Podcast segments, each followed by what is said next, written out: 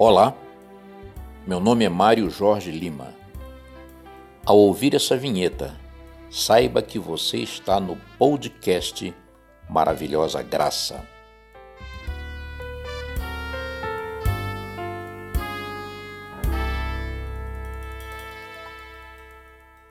O episódio de hoje será um pouquinho mais longo e é quase como tocar com vara curta em um vespeiro porque eu vou tratar de um assunto que tem sido divulgado ultimamente nas nossas mídias e se tornado polêmico, principalmente porque mistura uma bendita e amada esperança bíblica, que é a volta de Jesus, que tem todo um contexto de anseio e esperança, com uma atitude totalmente reprovada pela Bíblia, que é alguém marcar uma data para o retorno de Jesus a essa terra.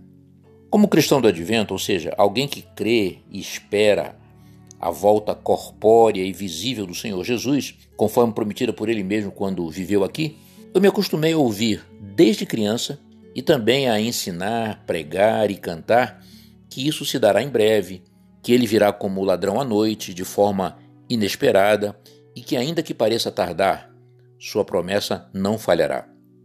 Um pouquinho de história. No passado do grande movimento adventista, em meados do século XIX, houve um momento de triste desapontamento. Foi quando um grande grupo de cristãos de várias igrejas, estudiosos das profecias de Daniel e Apocalipse, conhecidos como Milleritas, por terem como seu principal pregador um homem culto e estudioso das Escrituras chamado Guilherme Miller, proclamou a plenos pulmões por toda a América do Norte e Europa que esse evento se daria em 22 de outubro de 1844. É óbvio que isso não aconteceu. Ainda estamos aqui e Jesus não voltou. E o grande erro dessa marcação de data foi a consideração equivocada de alguns detalhes de interpretação profética do livro de Daniel, que eu não vou repassar agora. Aquele grupo de mileritas acabou se desfazendo Parte dele voltou para suas igrejas originais, parte, infelizmente, abandonou a fé nas profecias e no estudo da Bíblia, e parte continuou estudando para descobrir onde tinham errado. Foi daí que surgiu então o movimento adventista e a Igreja Adventista do Sétimo Dia, organizada como tal alguns anos depois. De lá para cá, entre as doutrinas distintivas da Igreja Adventista, está justamente a ênfase na promessa e na doutrina do segundo advento de Jesus Cristo em glória e majestade, de forma visível, de forma corpórea, para buscar o seu povo, na sequência de uma série de eventos finais, os quais constituem a parte chamada escatológica da mensagem adventista, ou seja, escatologia é aquilo que trata dos eventos finais, dos acontecimentos dos últimos dias. Como igreja, nós cremos, esperamos, desejamos o retorno de Jesus e a vida eterna, mas somos advertidos para jamais incorrermos novamente no erro grotesco e herético de tentar marcar uma data e nem mesmo época para esse evento glorioso. Tem sido grande a divulgação de vídeos e textos que dão muita ênfase a esse aspecto, ou seja, a data da volta do Senhor. Ao que parece, a ansiedade que os discípulos manifestaram quando insistiram com Jesus para que lhes desse sinais da sua vinda e do fim do mundo continua latente e bem intensa entre nós. Entre esses vídeos, há pelo menos dois que têm tido muita divulgação gerando tanto adeptos quanto opositores dessa ideia. Eu vou citar os nomes das pessoas, pois não há o que esconder, e vou ser extremamente respeitoso no meu comentário, aliás, como eu procuro sempre agir. Um desses vídeos é de agosto de 2011 e foi gravado durante um sermão de Jonathan Conceição, chamado Chegou a Hora, na Igreja Adventista Brasileira de Dallas, no Texas, Estados Unidos. Jonathan é pastor da Igreja Adventista, creio que ele ainda está em atividade. Tem um livro e um site sobre esse assunto. trabalhou na TV Novo Tempo, depois saiu do Brasil, esteve nos Estados Unidos e, segundo me disseram, também andou pela África. Não sei ao certo onde ele está hoje. Esse é um dos vídeos. O segundo vídeo é bem mais recente, é desse ano de 2020. Chama-se É o Fim e foi gravado pelo Dr. Walter White, que não é pastor, é um pregador leigo da igreja, é, é um profissional na área de zoologia e que é dado como um grande estudioso da Bíblia e de suas profecias. A pregação dos dois é na mesma linha de pensamento e até com uma argumentação interessante. E eu não tenho a menor intenção de objetar ou me contrapor à essência daquilo que eles dizem. Até porque isso aí já vem sendo feito, entre outros, pelo pastor e jornalista Michelson Borges, pelo pastor Wilson Paroski, bem como pelo Dr. Alberto Tim, que não é pastor, mas é um dos principais teólogos da nossa igreja. Por minha vez, eu sou apenas um membro leigo da igreja, também estudioso das verdades bíblicas, sou um pregador da graça, crente na mensagem do advento há mais de meio século procurando guardar isso no coração como um anseio e não como ansiedade. E eu confesso, aos 71 anos de idade, que eu tenho muito desejo, caso Deus permita, de poder presenciar esse evento ainda nos meus dias, sem passar pela morte, sabendo contudo que, se eu tiver que descansar e ressurgir, para mim está tudo bem, eu só quero estar pronto. Eu assisti aos dois vídeos e me considero insuspeito para dizer o que eu vou dizer. Sendo muito honesto, eu não vi em nenhum dos dois vídeos a marcação efetiva de uma data ou de fixação de 2027 como sendo o ano exato em que Cristo virá. O que eu vi foi uma forte ênfase que eles dão de que nós estamos vivendo os últimos dias ou anos da história desse mundo e que a partir de 2027, a qualquer momento, Jesus irá voltar. E isso não é novidade. Como adventistas, é, não precisamos de muitas elucubrações textuais para reconhecer que estamos vivendo no chamado tempo do fim. Outra particularidade dos dois vídeos é que ambos se baseiam, não digo exclusivamente, mas fortemente, em escritos de Ellen White muito mais do que na Bíblia. São mais de 80 citações dela sobre períodos que falam em 4 mil anos, em 6 mil anos, contados a partir da entrada do pecado na Terra. Não que esses escritos estejam em desacordo com a Bíblia, não estão. Mas eu só queria pontuar que o que leva a esse cálculo de 2027 consta desses textos dela, repetidos em vários escritos e não do texto bíblico. Vamos em frente.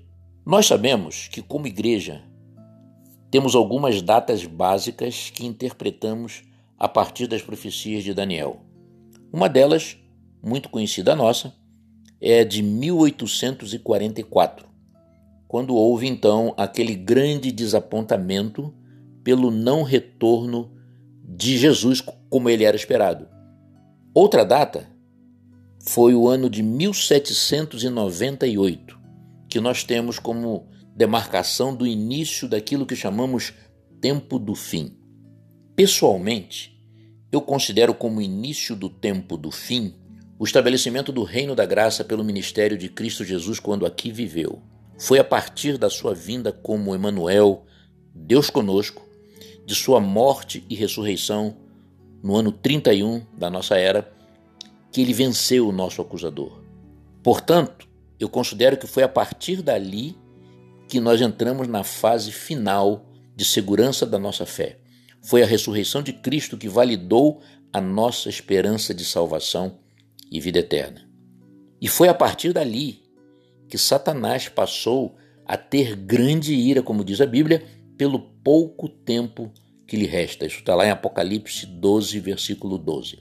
Então, a rigor, após o ano 31 da nossa era e a ascensão de Jesus de volta aos céus, depois de ele ter pago a nossa dívida eterna e nos estendido o perdão pelo ministério de reconciliação entre Deus e o homem, nós já vivemos a expectativa do reino da glória e vivemos o tempo do fim.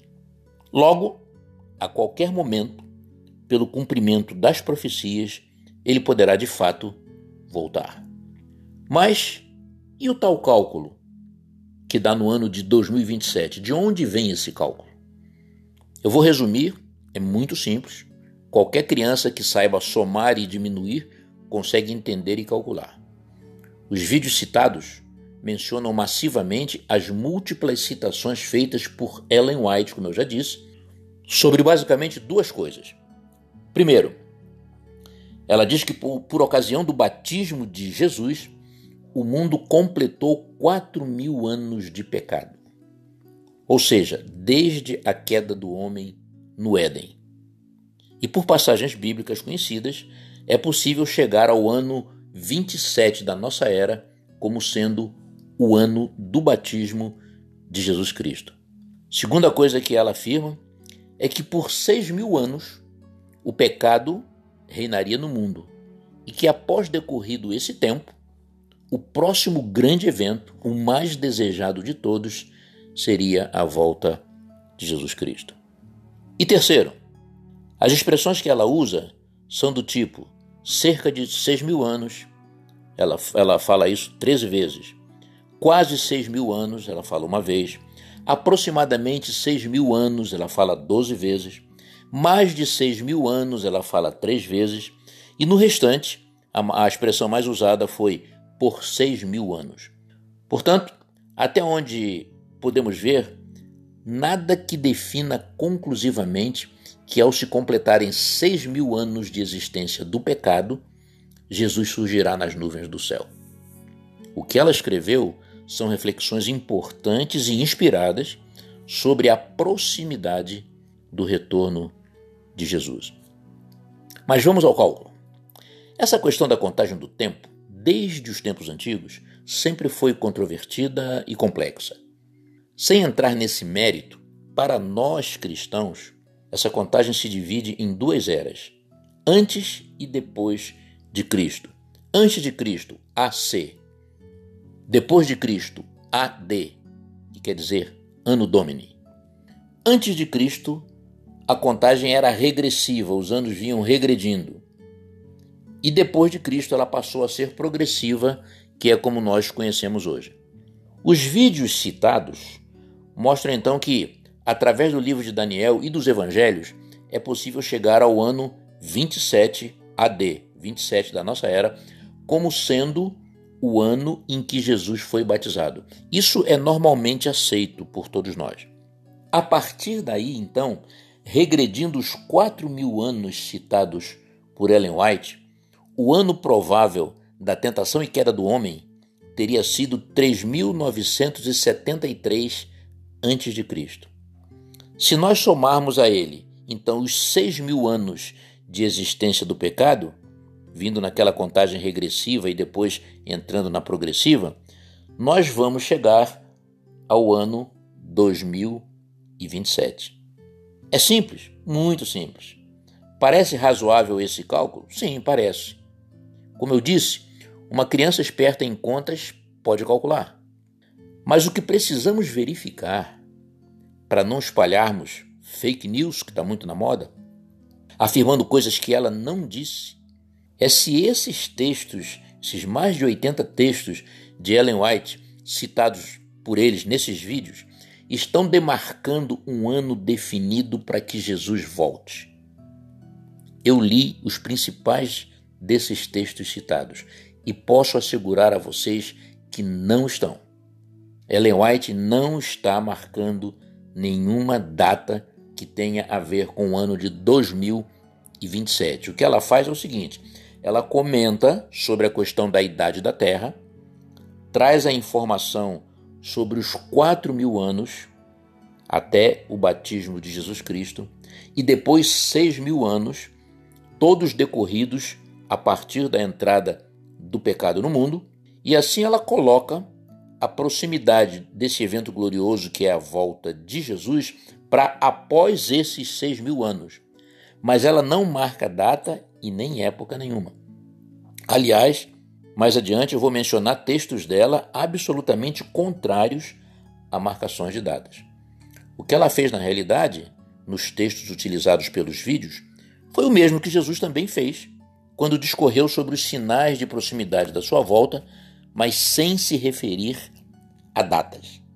Agora, o que parece estar acontecendo é que algumas pessoas se utilizam desses vídeos e os espalham, anunciam e apresentam como estando estabelecendo o ano da volta de Jesus para 2027. Eu não consegui ver isso nesses vídeos, com toda honestidade. Com isso, as pessoas que fazem isso acabam cumprindo um papel negativo. Por quê? Porque criam uma polêmica desnecessária, preocupante, tensa, agindo de forma frontalmente contrária ao que a Bíblia e a própria Ellen White dizem a respeito desse tipo de pregação. Uma coisa que definitivamente precisamos entender é que o dia da volta de Jesus é um tempo de Deus, não é um tempo nosso. Vejam esses dois textos, Mateus 24, 36. Porém, daquele dia e hora ninguém sabe, nem os anjos dos céus, nem o Filho, mas unicamente meu Pai. Palavra do Salvador. Atos capítulo 1, versículo 7. Não vos compete saber tempos ou épocas que o Pai reservou pela sua exclusiva autoridade. Há quem discuta o termo do original grego do primeiro texto que eu citei, afirmando que no original ele não diz que os anjos e o filho não sabem, mas sim que os anjos e o filho não revelam. Sabem, mas não revelam apenas o Pai revelará. Ok, pode ser, mas isso não muda a verdade de que nós, simples mortais, nada sabemos a respeito disso. Essas foram duas conversas de Jesus com seus discípulos, uma antes e outra depois da sua morte e ressurreição. Então, ponto final. Mais claro ele não poderia ter sido. Foi como se ele dissesse: Sinto muito, pessoal, mas isso não é da conta de vocês. Apenas o Pai tem conhecimento disso, ou apenas o Pai revelará isso. De uma vez por todas, nós não sabemos o dia da volta de Jesus. Nem mesmo a época precisa. Se vai ser nesse século ou no século vindouro. Qualquer religião ou pregador do Evangelho em qualquer época, que pregue sobre quando Jesus vai voltar, de forma consciente ou inconsciente, estará fazendo uma pregação falsa e condenada pela Bíblia. Não deem crédito. Como eu disse, já tivemos uma experiência triste com isso no passado da história da nossa igreja. E vejam que a própria Ellen White nos deixou advertências a respeito disso. Olha o que ela diz no, no livro Eventos Finais, página 32. Nossa posição tem sido a de esperar e vigiar, sem proclamar algum tempo, para interpor-se entre o fim dos períodos proféticos em 1844 e o tempo da vinda do nosso Senhor. Mais um texto dela no mesmo livro, página 30. Não devemos saber o tempo exato para o derramamento do Espírito Santo ou para a vinda de Cristo. Mesmo livro, página 31. Deus não dá a nenhum homem uma mensagem de que decorrerão 5, 10 ou 20 anos antes que termine a história desse mundo. Ele não quer dar um pretexto para os seres viventes adiarem a preparação para o seu aparecimento. Agora, eu estou querendo dizer com isso que é errado estudar profecias, analisar textos bíblicos, nos aprofundarmos neles com oração e com sinceridade, para termos noção do tempo em que estamos vivendo? De modo algum. Não estou dizendo isso nem sequer insinuando. Afinal, nós pertencemos a uma igreja que cremos ter vindo de uma profecia. Então, considerando esses vídeos, livros, pregações que anunciam a volta do Senhor para determinada época ou ano, eu quero fazer uma colocação muito simples, objetiva e direta, e que acho que é a única que importa. E que, diga-se a bem da verdade, não está sendo muito enfocada pelos que debatem essa questão, sejam eles adeptos ou opositores desse entendimento. Digamos que esses pregadores estejam certos, ou que tenha havido alguma revelação especial de Deus ao mundo de que Jesus possa de fato voltar daqui a 7, 10, 30 anos, não importa. A questão que eu trago é a seguinte: o que você e eu vamos fazer com essa informação? Em que isso vai afetar a nossa vida, o nosso trabalho, a nossa família, os nossos relacionamentos, os nossos planos e sonhos, a nossa vida espiritual? E estendendo a pergunta, o que vamos fazer também com informações sobre saída das grandes cidades, sobre os Illuminati, sobre a nova ordem mundial, sobre maçonaria e o Papa Negro, sobre o Triângulo das Bermudas, seja isso teoria da conspiração ou não. O que eu e você vamos fazer com essas informações? Vamos ficar assustadinhos? Em estado de choque? Perplexos? Deprimidos? Ou vamos ser invadidos por uma incontida alegria no coração? Já paramos para pensar? O que é que nós vamos fazer com essas informações se por acaso elas forem verdadeiras? Por outro lado, o que é que nós estamos fazendo de Jesus, chamado o Cristo? O que é que nós estamos fazendo com o conhecimento que temos de Deus? O que é que nós estamos fazendo com a mensagem da cruz e a doutrina da salvação? O que é que nós estamos fazendo com a notícia de que é possível obter vitória em Cristo Jesus? O que é que nós estamos fazendo com a mensagem bíblica feliz e confortadora de que Cristo voltará e nos concederá a vida eterna? Finalizando, a rigor, o importante não é saber dentro de quanto tempo Jesus vai voltar. Se vai ser em 2027, 2031, 2050, no século que vem. Isso não é importante. Não é sobre cálculos, argumentos e raciocínios desse tipo que nós devemos nos deter e até ficar assustados. Ao considerar a proximidade dos eventos finais e da volta de Jesus Cristo, o cristão salvo pela graça, justificado pela fé, vivendo a santificação, aguardando a glorificação, só deve ter duas atitudes básicas. E elas nada têm a ver com medo, com apreensão, com angústia ou desespero. Primeira atitude do cristão salvo pela graça ao considerar a proximidade desses eventos finais. Nós devemos sentir o que? Alegria e certeza da salvação. Se a ideia de que Jesus virá em curto espaço de tempo nos traz qualquer tipo de ansiedade, desconforto ou incômodo, nós devemos com urgência rever nossa religião pessoal e nosso relacionamento com Deus. Jesus mesmo aconselhou e mostrou que tipo de atitude deveríamos ter em relação a esses acontecimentos. Está lá em Lucas 20, 21, versículo 28. Ele disse assim: Ora, quando estas coisas começarem a acontecer. Que coisas? Os eventos finais. Olhai para cima e levantai as vossas cabeças, porque a vossa redenção está próxima. Portanto, a atitude que o cristão salvo pela graça deve ter em relação à consideração dos eventos finais, da proximidade deles, é uma atitude de júbilo, de exultação. Por quê? porque a nossa redenção chegou. E a segunda atitude de todo cristão salvo pela graça, ao considerar a proximidade dos eventos finais, é o preparo. Essa é a maior de todas as ênfases que eu quero deixar nesse episódio de hoje.